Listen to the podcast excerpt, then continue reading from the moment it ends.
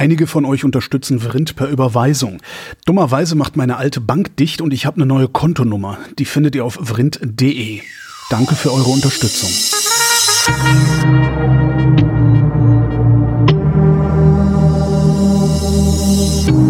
Wer redet, ist nicht tot. Willkommen zum Geschichtsunterricht mit Matthias von Hellfeld. Hallo Matthias. Ich grüße zurück. Ähm, Thema diesmal die Schlacht von bei auf Lindys Farm. Äh, die Frage ist ja, wo liegt die Farm von Lindy und warum hat es auf dieser Farm eine Schlacht gegeben? Ja, es ist ein Kloster und gehört nicht Lindy. Okay, es ist also auch keine Farm. Das heißt, Nein. also ein, dann ist das was zum ist es da eine Schlacht Ja. von? Nee, die Schlacht bei. Nein, Die Schlacht in, In. in, auf und um zu. Also, Die Schlacht. also Herr Klein, Sie haben voll ins Grüne getroffen oder ins ich, Schwarze. ich weiß noch immer nicht mal, wie man das schreibt, worüber wir hier gerade Aber du wirst, du wirst merken, äh, dass du mit dieser ähm, mit Lindisfarne, mit, dieser, Lindisfarne. mit diesem Kloster, der Benediktiner im Übrigen, ähm, ein, eine, eine große Affinität hast und auch Ah. eine sehr viel mit, äh. Ah. Mit sehr viel mit zu tun gehabt hast. Und wenn ich dir jetzt sage, wer da wen verprügelt hat, dann denkst du dir, ah, das habe ich alles irgendwie schon mal gesehen. Also wir sind an der Nordostküste Englands. Dort stand und steht immer noch ein berühmtes Benediktinerkloster unter der Leitung damals von schottischen Mönchen, so ungefähr Ende des 8. Jahrhunderts. Und der erste Bischof von Lindisfarne, ich, ich muss es unbedingt sagen, war ein gewisser Cuthbert von Lindisfarne. Cuthbert? Äh, Cuthbert. Cuthbert. Jedenfalls, äh, der stirbt 687 und zwar ganz kurz bevor jetzt unser Datum kommt, nämlich die Wikinger. Ah. Und äh, wir finden sehr interessant, und das war auch der Anlass, warum wir das machen, wenn du dir mal die Programmzeitung von privaten Kanälen oder von Streamingdiensten oder so anguckst, dann siehst du sehr häufig Serien über Viking. Ja. Viking, Viking Valhalla oder Alles auf der Ma Wikinger. Ja. Also es ist wahrscheinlich, wahrscheinlich auch der, der größte Mythos Europas sind die Wikinger. Ja, ne? mit den Germanen. Aber das Dumme ist, dass die, Germ die Germanen und die Wikinger haben alle Undercut und laufen in Klamotten rum. äh, das Und rote alles- Bärte haben sie, rote Bärte. ist natürlich alles Quatsch, sieht aber gut aus. Ja. Und ähm, deswegen äh, sind diese ähm, Wikinger irgendwie eine, eine sehr attraktive Fernsehvorlage und sie können im Gegensatz zu uns beiden Hübschen ihre ganzen archaischen Triebe ausleben, indem sie also Leute den Kopf abschlagen, Frauen vergewaltigen, Babys gegen den Baum schlagen und ähnliche Dinge machen. Ähm, und wir Nee, das war, das war Karpaten. Pf- Gepfählt wurde man in den Karpaten. Das ist Ja, jedenfalls, wir, wir gucken das ähm, erstaunt an und sagen, das sind ja irgendwie ziemliche Monster, die sich alle gegenseitig umbringen. Wozu eigentlich nur? Und was macht der, was ist der größere Sinn dahinter? Und was hat der grö- Under Cuthbert damit zu tun? Genau. ähm, ja, also äh, es ist jedenfalls sozusagen der Beginn der Wikingerzeit, der letztendlich dazu geführt hat, dass die Wikinger ähm, im Grunde genommen in England geherrscht haben, Ah. dass die Skandinavien, ins, insbesondere Dänemark, äh, sich unter den Nagel gerissen haben und letzten Endes bis nach Italien vorgerückt sind, bis zur kanadischen Küste und überall ihre Spuren hinterlassen haben und in der Kiewer Rus, die wird äh, ungefähr knapp 1000 ähm, um das Jahr 1000 herum gegründet, also die, der Ursprung, auf den sich Herr Putin heute bezieht, äh, von Russland und der Ukraine, also dem großen russischen Reich. Ähm, und überall spielen Wikinger mit und auf einmal verschwinden sie. Da hörst du nichts mehr. Ja. Und da hat Wo man sind die hin? Immer, ja, wo sind die hin? Und dann hat man immer sich schon gesagt, was ist da eigentlich los gewesen? Und der Punkt ist, was ich, was wir auch total interessant finden, sie haben sich assimiliert. Sie sind dann irgendwann auf die Idee gekommen, das bringt nichts, da immer hinzufahren und loszulegen, Ja. zu plündern, zu vergewaltigen und wieder wegzufahren, sondern es wäre vielleicht sinnvoller, in da, wo wir so schöne Dinge klauen können, zu bleiben. Den Parmesan einfach selber zu machen und Und aufzuessen. irgendwie immer davon immer genug zu haben. Und so ist es dann gekommen, dass die einfach tatsächlich sich assimiliert haben. Ähm, und ähm, der, der Anlass ist einfach 793, war dieser Überfall auf die, äh, auf das Kloster Lindisfarne Ja. von den Wikingern. Das heißt, wir haben jetzt einfach ein Datum gesucht und gefunden, wo man das machen um kann über die Wikinger zu reden, sozusagen. um über die Wikinger Okay, zu reden, Ja. ähm, weil es nat natürlich auch, ähm, wie schon so oft in unseren Diskussionen bei Vrind um, ich sage, ich nenne es jetzt mal Clash of Religions geht, also wo du sozusagen den Krach der Religionsvorstellungen hast. Mhm. Und es ist tatsächlich so, dass die Wikinger ähm, auf ein christliches Europa getroffen sind. Und dort gab es dann tatsächlich auch die Frage, was machen wir jetzt? Werden wir Heiden oder werden die Christen? Ja. Und das ist wirklich ein Problem, weil also, wenn du dir diese Dinger anguckst, also Viking Valhalla, dann ist immer der eine, der Verteidiger der alten Ordnung, das können also so äh, unglaublich äh, sportliche und prügelnde Frauen sein, mhm. die natürlich auch noch ein Baby kriegen, die auch gleichzeitig stillen, während sie mit der anderen Hand das Schwert führen. Die Amazonen, ähm, genau.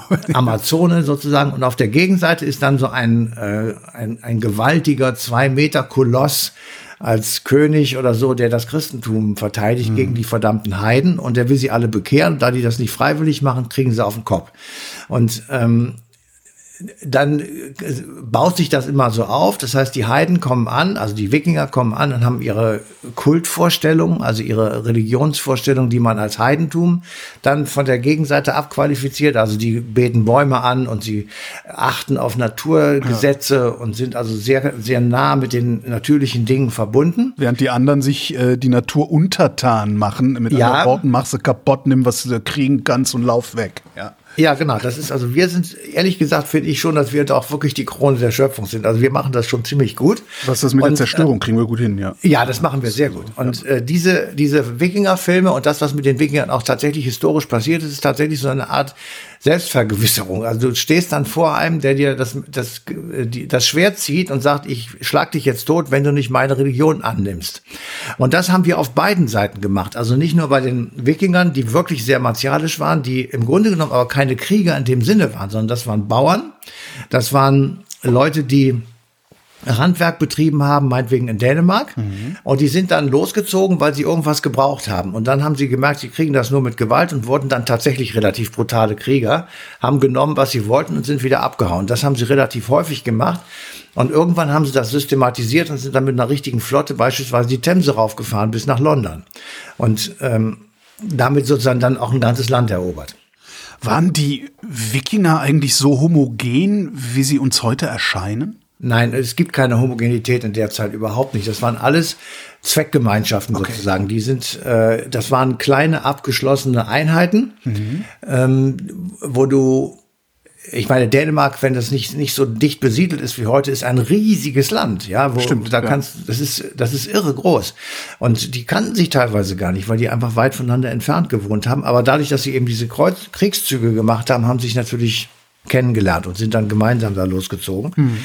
Im Übrigen wollte ich nur sagen, es geht auch andersrum. Also wir verehren und achten ja besonders Karl den Großen. Mhm. Und Karl der Große äh, war ein wirklich ähm, missionarischer Eiferer, kann man geradezu sagen, der gegen die von ihm aus betrachtet heidnischen Sachsen, die ja sehr stark auch von den Wikingern geprägt waren, äh, mit einer Art und Weise vorgegangen ist, das steht den Wikingern in nichts nach. Also der hat äh, Irminsul, das war das Heiligtum der Sachsen, zerstört. Das ist dann sozusagen, als wenn du hier bei uns in Köln den Kölner Dom dem Erdboden gleich machst. Dann hast du aber wirklich die ganze Christenheit gegen dich.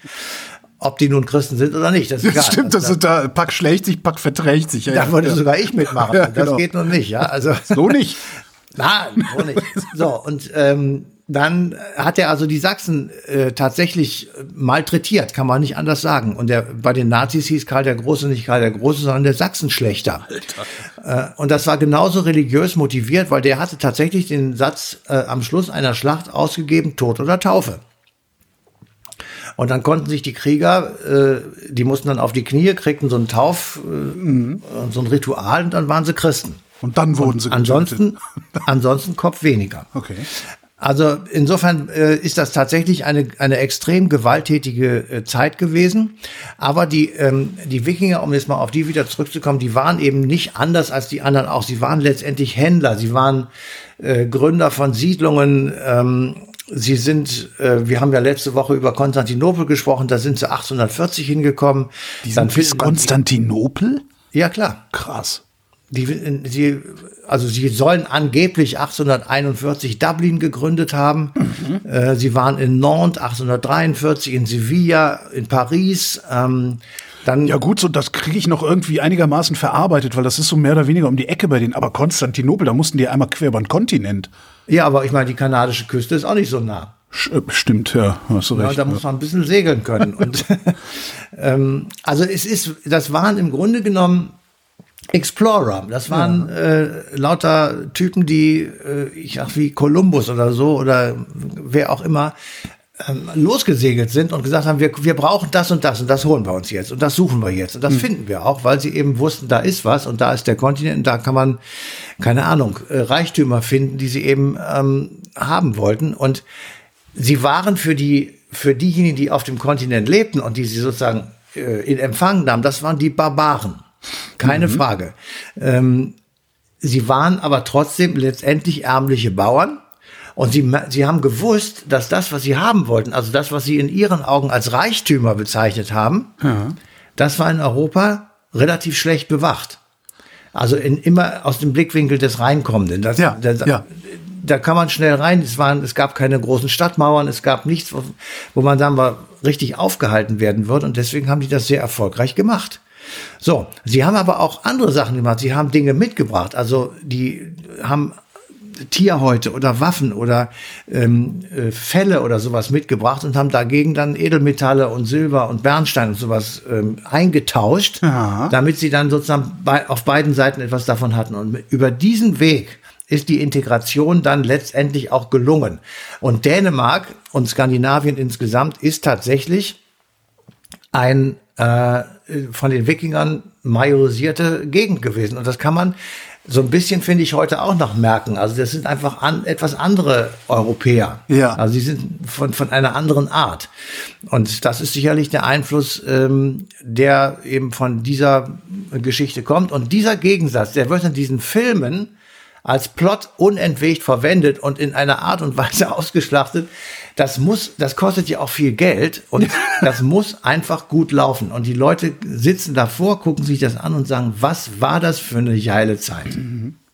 Diese, diese Assimilationsfreude, ist die irgendwann mal untersucht worden? Weil es hätte ja auch Ja. genauso gut andersrum sein können, ne? aber anscheinend sind die Christen äh, derart dogmatisch, dass, oder, oder derart dogmatischer als die sogenannten Heiden das gewesen sind, dass es genau so rumgelaufen ist, wie es jetzt gelaufen ist. Und Ja, ich finde dann ist noch das mal ganz interessant, dass mit einer Christianisierung Skandinaviens die Ja. Skandinavier zwar andere Europäer sind, gleichzeitig aber auch ja sehr stark. Ähm, also wir sehen das gerade an diesen, an diesen, diesen Migrationsdiskursen, die insbesondere in Nordeuropa sehr, sehr extrem geführt werden und auch zum, zu, zu, zu, extremen Wahlergebnissen führen. Und ich wüsste ganz gerne mal, ob das mit Religion auch was zu tun hat. Also ähm, es hat sicherlich irgendwas auch mit Religion zu tun, aber es gibt im Grunde genommen zwei Entwicklungen, die man sagen kann, die, die dazu geführt haben, dass diese Überfälle aufgehört und die Integration losgegangen ist. Ähm, und zwar das, das Wichtigere war vermutlich, dass die Europäer dann doch irgendwelche Schutzwälle gebaut haben. Ah, okay. Ja, und dass eben so Leute wie Karl der Große und andere letztendlich dann dafür gesorgt haben, dass dieses, äh, dieser Kontinent nicht mehr so einfach zu erobern war. Und dann haben die gesagt, weißt du was, dann machen wir doch einfach Handel mit denen, also die Wikinger. Und dadurch ist dann sozusagen eine Aufweichung gekommen und auch ein, eine Assimilierung der religiösen Vorstellungen.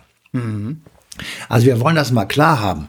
Die, äh, die Christianisierung Osteuropas oder da, ich sag mal, Richtung Skandinavien, die hat dann langsam begonnen bei Otto dem Großen. Und der ist irgendwie 970 äh, Kaiser gewesen, 960, 970, also rund ums Jahr 1000. Äh, dann war die, der, der Mittelpunkt der Christianisierung, der war lange Zeit im Westen und im Süden, also Richtung Italien, Sizilien, natürlich Spanien und so weiter. Klar, da wo die Muslime zu der Zeit waren. Ähm, aber und Osten expandierte auch. Also Otto der Große hat äh, christliche Kirchen gebaut, zum Beispiel in Magdeburg. Aber Magdeburg ist für uns ja nicht Ost, also ist ja nicht Osteuropa, ja, sondern wir, wir Osteuropa reden wir Polen, Ukraine und so weiter. Das ist Osteuropa und es hat noch eine lange Zeit gedauert, bis es dort christliche äh, Könige oder Kaiser gab. Also Polen war eines der ersten Länder, die eben christlich wurden äh, in Osteuropa. Und genauso gilt es für, für Skandinavien, die eben einfach noch lange Zeit so eine Mischung hatten aus alten Vorstellungen und eben neuen in, im Sinne von christlichen äh, Vorstellungen.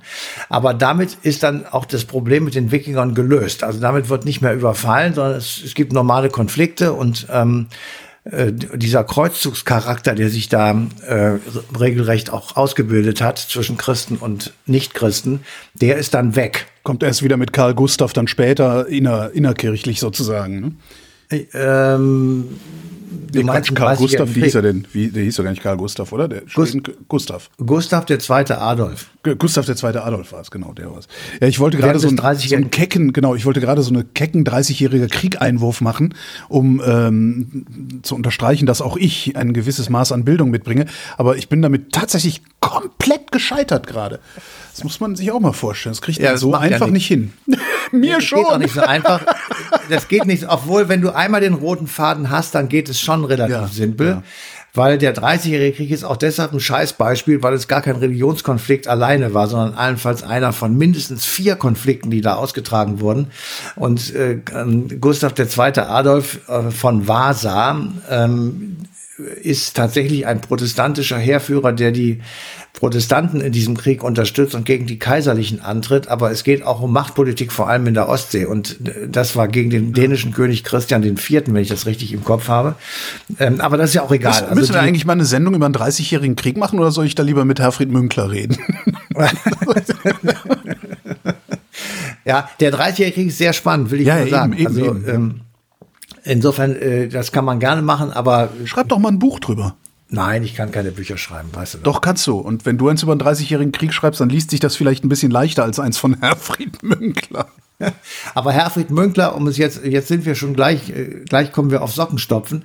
Also Herfried Münklers Bücher über den, Buch über den Dreißigjährigen Krieg ist ein wunderbares Absolut. Buch. Das lässt sich sehr schön lesen. Nein. Und vor allem für alle, die es noch nicht getan haben, ja, jetzt kommt ein kleiner äh, Schlenker lest mal die letzten 100 oder 70 bis 100 Seiten. Da geht es nämlich darum, ähm, ob es möglicherweise Sinn macht, äh, die, den Frieden, den westfälischen Frieden 1648 mhm. mal zur Blaupause zu nehmen und zu gucken, ob nicht der gesamte Konflikt Beginn 1600, sagen wir mal, bis 1648 sehr, sehr ähnlich ist zu dem, was wir gerade im Mittleren und Nahen ja. Osten erleben. Das ist ja sein großes Thema, diese, diese Genau, das ist auch richtig. Ja. weil er hat, finde ich, 100 pro Recht.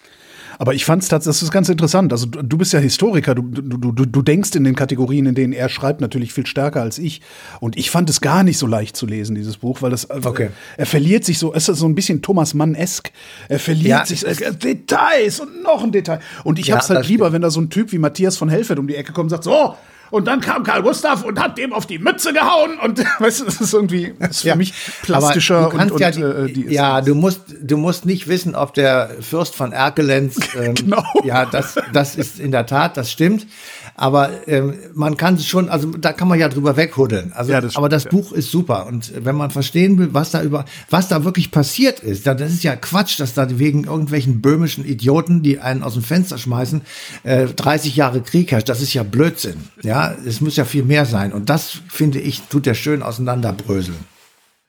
Und damit haben wir noch einen Buchtipp. Ähm, Matthias von Hellfeld, vielen Dank. Sehr gerne. Und euch vielen Dank für die Aufmerksamkeit. Die passende Sendung Eine Stunde History läuft auf Deutschlandfunk Nova am 5. Juni 2023.